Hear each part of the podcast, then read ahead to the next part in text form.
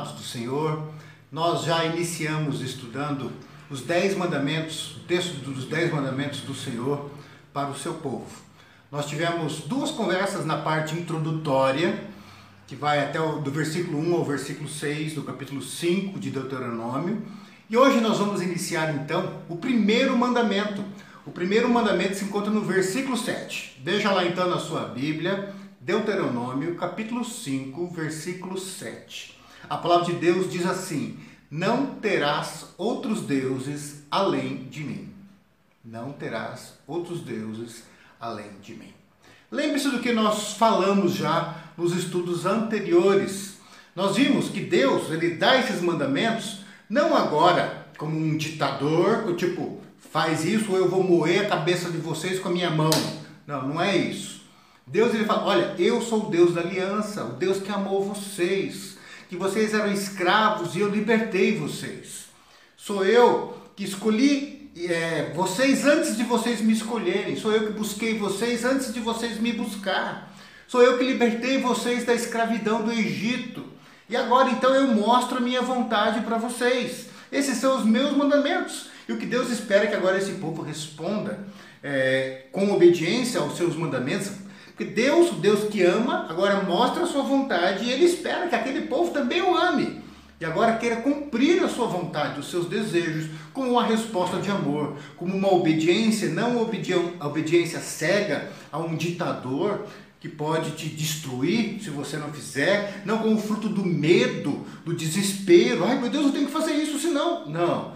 Como alguém que fala: Esse Deus me ama, esse Deus me salvou, esse Deus me resgatou. E agora ele vai mostrar a vontade dele. E como eu amo esse Deus, eu quero agradar. É como você é, faz com os teus filhos, ou com os teus pais, ou com a sua namorada, com o seu namorado. Você quer agradar, porque você tem prazer em ver aquela pessoa feliz, satisfeita, aquela pessoa bem com você, bem com o relacionamento de vocês.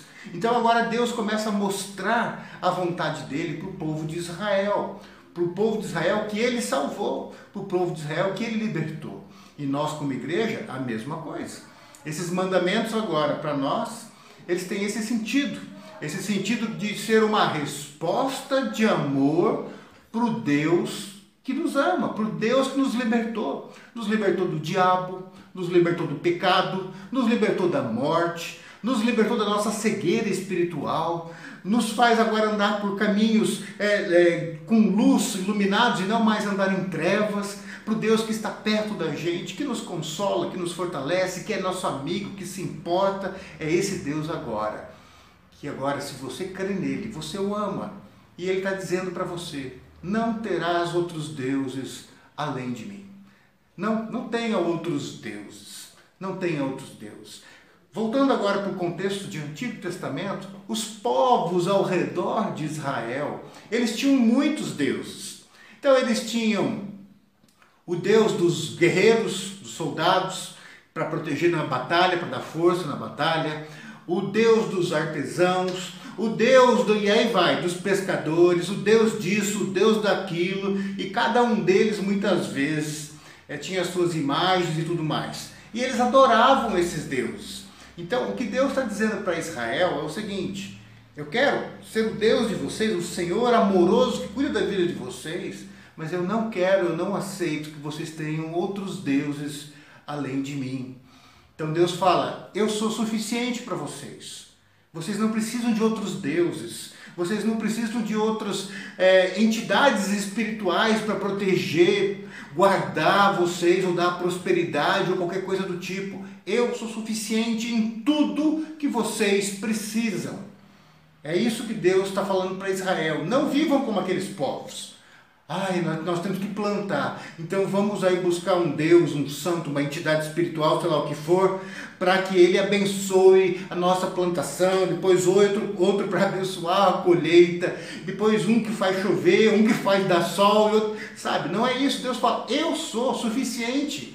Porque eu sou Senhor sobre os céus, terra, mar e tudo que existe. Vocês não precisam procurar segurança é, ou qualquer outra coisa em outros deuses ou é, seres espirituais. Eu sou suficiente e eu quero ser suficiente para vocês.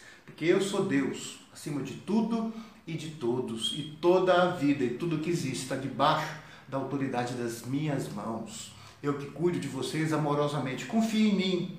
Vocês não precisam confiar e buscar outros deuses. Aí cabe uma perguntinha: aonde está a sua confiança, a sua força, a sua esperança? Aonde está o teu objetivo de vida, o teu sentido para a vida? Se você procurar essas coisas, a tua confiança, onde está a tua força, onde está a tua esperança, o que te dá paz, tranquilidade, você vai encontrar o teu Deus. Porque tem muita gente que vai em igreja, igreja evangélica, igreja presbiteriana, mas muitas vezes a confiança está em outra coisa, em outros deuses. E esses deuses vêm disfarçados. Talvez não venha com uma estátua, talvez não venha com o nome de Deus, mas tem gente que vai na igreja, aprende a Bíblia, aprende as histórias, aprende os princípios, mas vive em função do Deus dinheiro, tá certo? Que vive buscando poder, que acha que a vida dela ou dele tá só em ter um corpinho sarado e todo mundo elogiar e falar assim, nossa, que linda, que lindo, que, que coisa maravilhosa. Tem gente que faz de tudo para ter o melhor carro, a melhor moto, que todo mundo vai ficar de queixo caído ao ver, só para receber o elogio. Tem gente que coloca o conhecimento como o sentido, o propósito da vida, que quer aprender, quer mostrar para todo mundo que tem títulos, que tem conhecimento, que tem mestrado, doutorado, pós-doc e tudo mais, e gosta de ser chamado pelos títulos e até estufa o peito quando é chamado. Cuidado com os seus deuses, aquilo aonde você coloca a tua confiança, a tua força, a tua esperança, aquilo que te dá paz. Muitas vezes a gente descobre que o Deus de um crente não é Jesus, mas que é o dinheiro. Quando perde o emprego, quando diminui a renda, quando tem que vender a casa para pagar as contas, se desespera, fica apavorado. Por quê? Porque acabou de descobrir que o Deus dele ou dela era o dinheiro. E quando faltou, perdeu toda a segurança, toda a paz que tinha. Você está entendendo? E é interessante que muitas vezes esses que passam por isso são os mesmos que anteriormente não eram dizimistas, não investiam também no reino de Deus. Porque querem estar com Cristo, mas não querem largar os seus deuses. Neste caso, o dinheiro, os bens materiais. Tá certo? Então nós temos que pensar nisso daí. Nós temos que compreender, quando nós olhamos para a Igreja Católica, é muito fácil a gente ver o erro da Igreja Católica, dos católicos quando eles têm o São João, São Pedro, São Lucas, São não sei o quê, e aí vai fazendo virar santos, é, padres e freiras que existiram, e as pessoas começam a prestar culto e adorar isso daí. Ah não, pastor, é só uma celebração. Não, a gente sabe que não é, porque reza para isso daí, pede a bênção. Não é isso? Aí tem o santo do casamenteiro, tem o santo que protege os caminhoneiros, tem o santo que não sei o quê, e tem as rezas e tenha para Maria, tem, e aí vai, vai, vai. Queridos, Deus fala, eu não aceito, eu sou suficiente. A gente vê isso, esse erro da Igreja Católica, que reza para Maria. Não, às vezes é só uma questão de, de, de respeito, para honrar. Não é, não é. Você está rezando, você está fazendo na hora da missa lá, você cita o nome, você faz oração para ela, reza para ela. Está errado, canta música para ela, você está se adorando, está se prostrando. Quantos no Brasil se prostram diante de estátuas de de santos e de Maria e tudo mais. E nós evangélicos a gente vê e fala assim, não, nós não fazemos isso.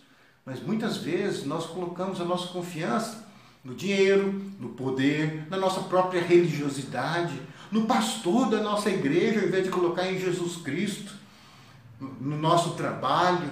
E a gente ensina muito bem os nossos filhos que eles têm que prosperar, porque muitas vezes nas igrejas se fala mais de dinheiro e prosperidade do que fidelidade e obediência ao Senhor Jesus Cristo. Não é isso? Então nós temos que tomar cuidado. Porque quando a gente olha para o católico e vê lá ele achando, eles achando outros mediadores para falar com Deus, como Maria e como os santos, e nós falamos, não, nós não fazemos isso. Mas muitas vezes nós buscamos outros deuses de outras formas disfarçadas. O inimigo, o diabo, ele sabe nos seduzir e ele sabe conduzir cada um ao erro. Então nós precisamos ficar muito ligados neste mandamento de não termos outros deuses diante do nosso Deus, que é o Senhor revelado na pessoa e na obra de Jesus Cristo. Queridos, Os deuses que nós adoramos sem perceber. Talvez você fale, pastor, mas tá, você deu alguns exemplos. E aí, tem mais? Sim, querido, poderia passar dias e dias falando aqui. Mas o dinheiro, como eu já disse, é um dos mais comuns. Né? Então a pessoa vai na igreja, vai na igreja, mas põe a sua felicidade, a sua confiança no dinheiro, no trabalho que ela tem, no status que ela tem, no poder que ela tem, o que ela vai buscar e vai viver para ter aquele poder, na fama, na beleza corporal, na beleza do corpo, num carro, numa moto, no celular, numa moto, no celular. A pessoa que não pode comprar, não tem dinheiro para nada, mas compra o celular mais caro só para mostrar para os outros que tem um iPhone, que tem isso, que é de última geração, que é o último modelo lançado. Pessoas onde o Deus delas é o estilo de vida. E ela defende o estilo de vida dela com todas as suas forças. Sabe? É, é, é, legal, de repente a pessoa é skatista tem o estilo de vida do skatista, a pessoa é motociclista tem o estilo de vida do motociclista, e assim vai. O outro é músico, tem aquele estilo, aquele estilo que é, se é sertanejo, sertanejo, se é gospel, é gospel, e aí vai. Tá, tudo bem, não tem problema nenhum de você ter um estilo, um jeito de ser, porque isso faz parte de você. Mas muita gente coloca isso acima da própria fé tiver que abrir mão de alguma coisa, no seu estilo de vida, não, não, não, não. Abre da fé, abre da palavra de Deus. Está errado. Não é isso? Então, tem gente, por exemplo, que o Deus dela é a política, é o posicionamento político. Não tem problema algum você seguir é, um candidato A, B, o C, o D e assim por diante. Mas o problema é quando o teu posicionamento político, mesmo que você não reconheça isso, mas esse posicionamento político vem antes das suas convicções religiosas.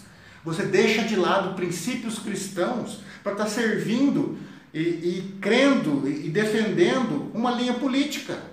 Isso é você ter outros deuses diante de Deus. Por quê? Porque está vindo antes de Deus. O teu posicionamento político para você é mais importante do que aquilo que a Bíblia fala, do que aquilo que Deus mostra como sendo a vontade dele. Então esse é o teu Deus. E é nesse Deus que você vai ter que confiar no dia do julgamento, e não em Jesus Cristo.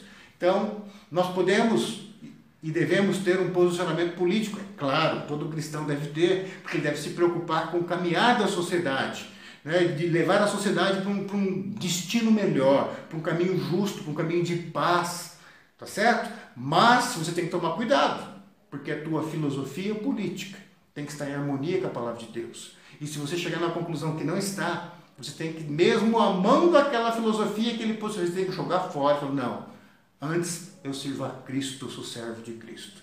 E eu digo mais, tem crente às vezes fala assim, não, os católicos fazem isso, mas crente que às vezes não sai de casa sem ver o signo. É aquilo que eu falei, aonde está a tua confiança? De onde vem a tua força, a tua segurança? É de Deus ou é dos astros? É, de, é dos astros ou é daquele que criou os astros? As estrelas e tudo mais. Cuidado com a tua fé corrompida com os deuses que você tem adorado. Tem gente que coloca até a religião, a religiosidade, em primeiro lugar, antes da sua fidelidade a Deus.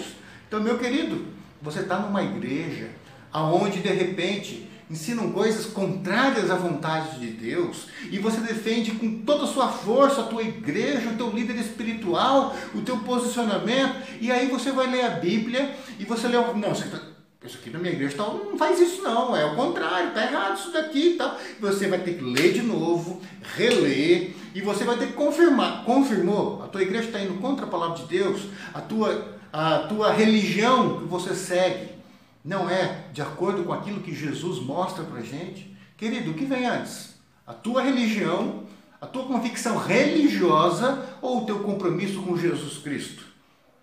Muitas vezes a própria religião é uma prisão satânica para você.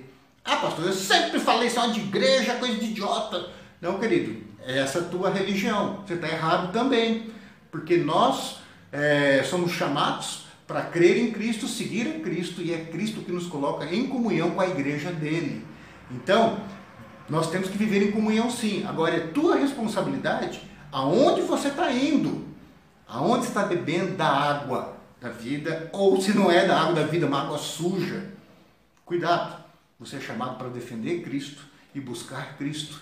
E cuidado para a tua própria religião, a plaquinha da tua igreja não ser o teu Deus, o teu líder espiritual, pastor, padre, sei lá o que, ser o teu Deus.